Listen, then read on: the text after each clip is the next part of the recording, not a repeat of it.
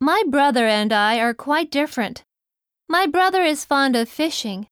He is especially good at catching fish in a river. I think fishing is boring. I hate the smell of a fish. Quite.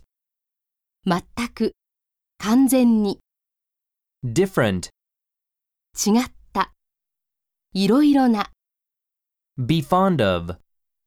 が好きである、 Be good at. が得意である、 Especially. 特に、 Boring. 退屈な、つまらない、 Hate. 何々をひどく嫌う。